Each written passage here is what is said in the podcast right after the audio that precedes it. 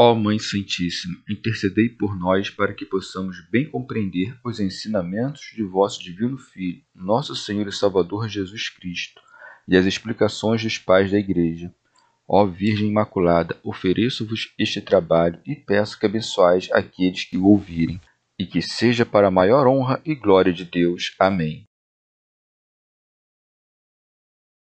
Senhor Onipotente, purificai o meu coração e os meus lábios vós que purificastes os lábios do profeta Isaías com carvão em brasa, e dignai-vos, por tal modo, purificar-me com a vossa misericórdia, para que possa dignamente anunciar o vosso santo Evangelho.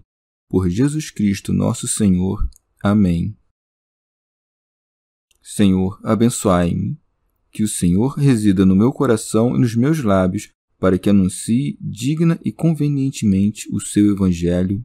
Amém. Evangelho de Nosso Senhor Jesus Cristo, segundo São João.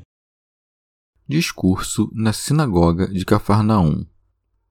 Os judeus discutiam entre si, dizendo: Como esse homem pode dar-nos sua carne para comer?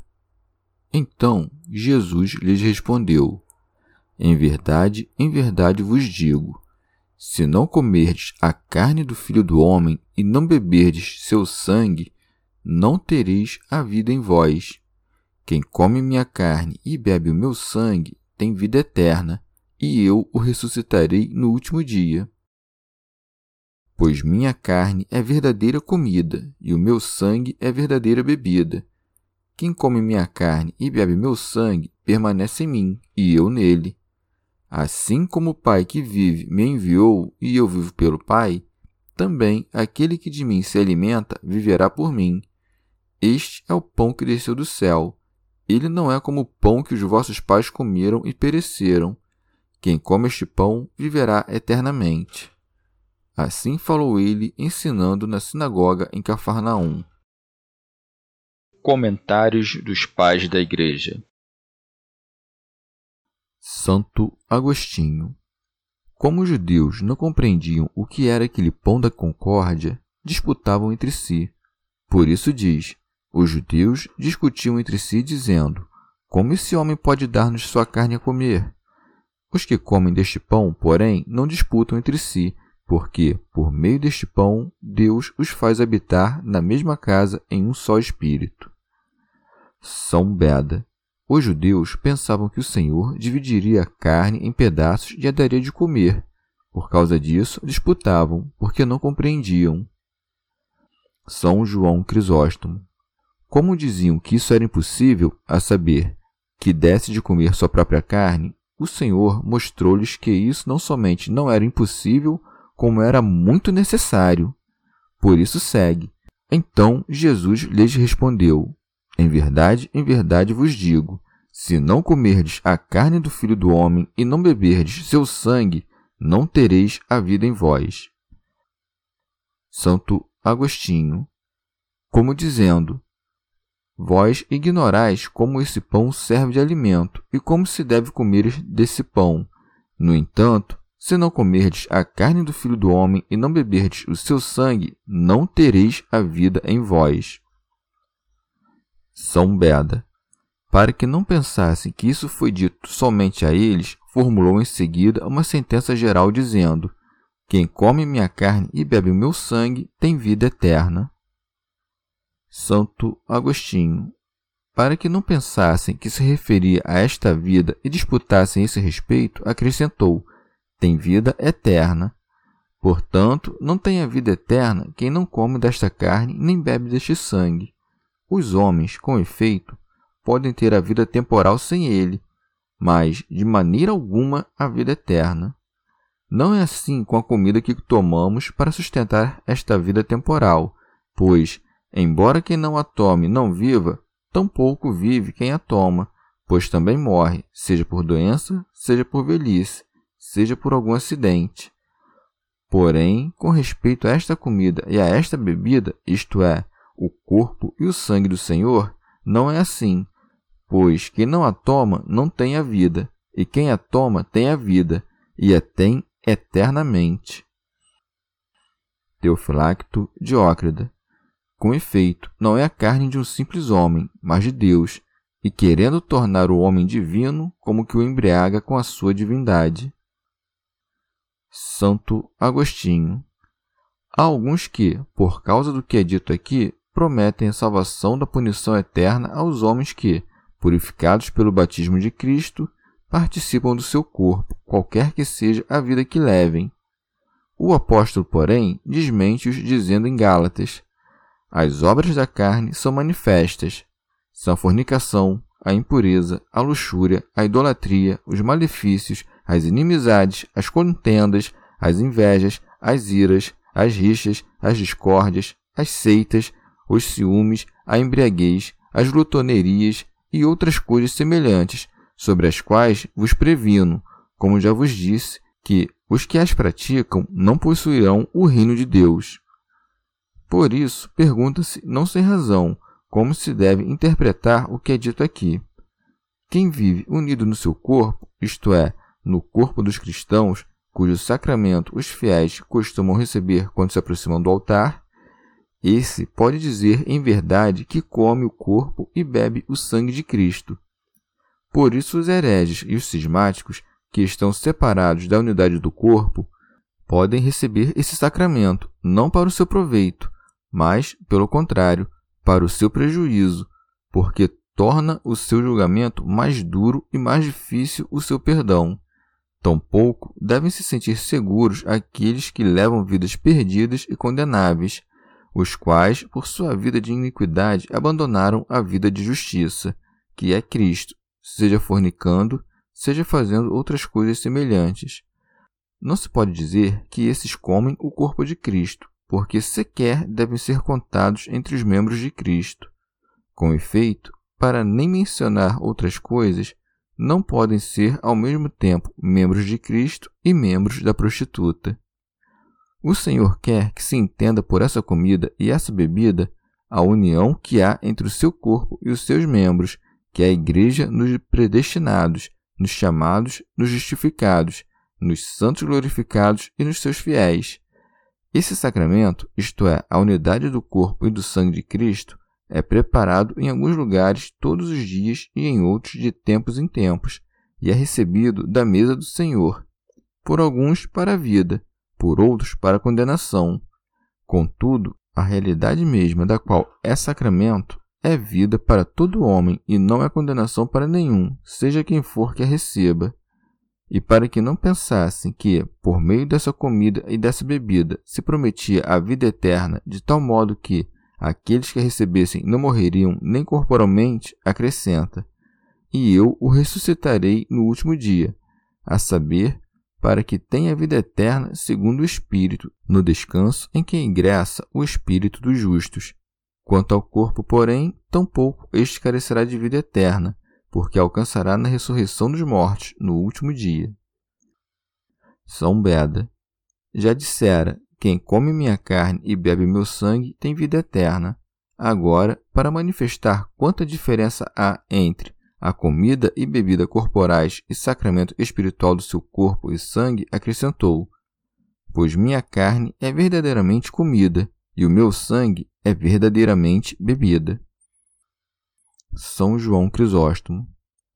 Diz isso ou para acreditassem naquilo que dizia e não pensassem se tratar de enigma ou parábola, mas soubesse que é preciso comer realmente do corpo de Cristo, ou querendo dizer que a verdadeira comida é esta que salva a alma. Santo Agostinho. Embora os homens desejem comida e bebida para não sentir fome nem sede, isso não pode ser produzido realmente senão por esta comida e esta bebida, que torna imortais e incorruptíveis aqueles que a recebem, isto é, a sociedade dos santos, onde haverá a paz e a unidade plena e perfeita. Por isso, Nosso Senhor escolheu como tipos do seu corpo e do seu sangue coisas que reduzem o múltiplo a algo uno, pois o pão é formado a partir de muitos grãos e o vinho a partir de muitos cachos. Em seguida, explica em que consiste comer seu corpo e beber seu sangue, dizendo: Quem come minha carne e bebe meu sangue permanece em mim, e eu nele. Por conseguinte, comer aquela comida e beber aquela bebida é permanecer em Cristo e ter Cristo em si. Por isso, aquele que não permanece em Cristo e em quem Cristo não permanece, sem dúvida nenhuma, não come sua carne, nem bebe seu sangue, mas, pelo contrário, come e bebe de tão grande sacramento para sua condenação. São João Crisóstomo, ou, tendo prometido a vida eterna aos que comessem sua carne, acrescentou em confirmação: Quem come minha carne e bebe meu sangue permanece em mim e eu nele. Santo Agostinho. Quanto aos muitos que ou comem aquela carne e bebem aquele sangue com hipocrisia, ou, depois de a ter comido, tornam-se apóstatas, por acaso permanecem em Cristo e Cristo neles? Há, pois, um modo correto de comer aquela carne e beber aquele sangue, pelo qual quem come e bebe permanece em Cristo e Cristo nele. Isto é, aqueles que comem o corpo de Cristo e bebem o seu sangue, não apenas segundo o sacramento, mas segundo a realidade. São João Crisóstomo. Como eu vivo, é claro que ele também viverá. Para provar isso, acrescenta: Assim como o Pai que vive me enviou e eu vivo pelo Pai, também aquele que de mim se alimenta viverá por mim. Como dizendo: Eu vivo como o Pai, para que não se pensasse que não foi gerado, acrescentou, pelo Pai, indicando que o Pai é o seu princípio. Quando diz: Aquele que de mim se alimenta viverá por mim, não se refere simplesmente à vida, mas à vida justificada. Com eles, também os infiéis vivem sem comer daquela carne. Tampouco diz isso a respeito da ressurreição comum, pois todos serão ressuscitados, mas da ressurreição gloriosa que recebe a recompensa. Santo Agostinho. Mas não diz, Assim como eu me alimento do Pai e vivo pelo Pai, o que se alimenta de mim, esse também viverá por mim. Porque o Filho não se torna melhor por participar do Pai, ao passo que, pela participação no Filho, que é o que significa o nosso ato de comer e beber, nos tornamos melhores, unindo-nos ao seu corpo e ao seu sangue. Se o Senhor disse, vivo pelo Pai, é porque procede dele, sem prejuízo da igualdade. No entanto, dizendo, Aquele que de mim se alimenta viverá por mim, não afirma a igualdade entre ele e nós, mas mostra a graça do mediador. Porém, se de acordo com isso ouvimos vivo pelo Pai, como aquilo que diz em outro lugar, e o Pai é maior que eu, disso também. Como me enviou o Pai, o que equivale a dizer? Para que eu viva pelo Pai, isto é, para que a minha vida se refira a ele como ao maior, foi feita a minha humilhação à causa que me enviara. Pois, para que cada um viva por mim, há de participar de mim, alimentando-se de mim. Santo Hilário de Poitiers Não resta espaço para dúvida a respeito da verdade da carne e do sangue de Cristo. Com efeito, segundo o que o próprio Senhor declara e segundo a nossa fé, a carne é verdadeira carne, e o sangue é verdadeiro sangue. Essa é, pois, a causa da nossa vida, porque temos Cristo pela carne vivendo em nós, que somos carnais. Alcançaremos também a condição em que ele vive pelo Pai. Se nós vivemos por ele na carne, isto é, tendo recebido a natureza da sua carne, como ele não terá naturalmente em si, segundo o Espírito, o Pai, uma vez que vive pelo Pai? Pelo Pai vive, porque a sua geração não lhe conferiu uma natureza estranha e diversa. Santo Agostinho desceu do céu para que nós, que não podemos obter a vida eterna por nós mesmos, comendo daquele pão, vivamos. Por isso segue: Este é o pão que desceu do céu. Santo Hilário de Poitiers. Aqui chama-se a si mesmo pão, e para que ninguém pense que o poder e a natureza do Verbo sofreram diminuição pela encarnação, disse que o pão era sua carne. Por ser o pão que desceu do céu, mostra que seu corpo é celeste, para que não se pense que o seu corpo tem origem na concepção humana, dizendo que é o pão, manifesta que o corpo foi assumido pelo Verbo. Teofilacto Diócrida com efeito, não comemos a Deus simplesmente, pois ele é impalpável, incorpóreo, nem comemos a carne de um simples homem, que em nada nos poderia aproveitar. Mas porque Deus uniu a si a carne, a sua carne é fonte de vida, não porque tenha passado a ser de natureza divina, mas porque, assim como acontece ao ferro incandescente, que permanecendo ferro manifesta o ato do fogo, a carne de Deus é fonte de vida enquanto carne do Verbo de Deus. São Beda. Para manifestar a distância que há entre as sombras e a luz, entre o tipo e a verdade, acrescenta: Ele não é como o pão que os vossos pais comeram e pereceram. Quem come este pão viverá eternamente. Santo Agostinho. Quando diz que morreram, quer que se entenda que não vivem na eternidade, pois no tempo também morreram os que comeram de Cristo. Vivem, porém, na eternidade, pois Cristo é a vida eterna. São João Crisóstomo. Se foi possível que, sem messe, nem grão, nem coisa semelhante, a vida dos antigos israelitas fosse preservada por quarenta anos, muito mais agora pode o Senhor fazer com este alimento espiritual, do qual aquelas coisas eram figuras. Com frequência promete a vida, pois não há coisa mais preciosa aos homens. Por isso prometia vida longa no Antigo Testamento, e aqui promete a vida sem fim. Ademais, quer mostrar, por meio disso, que revogava agora a sentença de morte que tinha dado por causa do pecado original prometendo, ao invés, a vida eterna. Prossegue. Assim falou ele, ensinando na sinagoga em Cafarnaum, onde tinha feito muitos milagres. Ensinava na sinagoga e no templo, desejoso de atrair a multidão e para manifestar que não é contrário ao Pai. São Beda.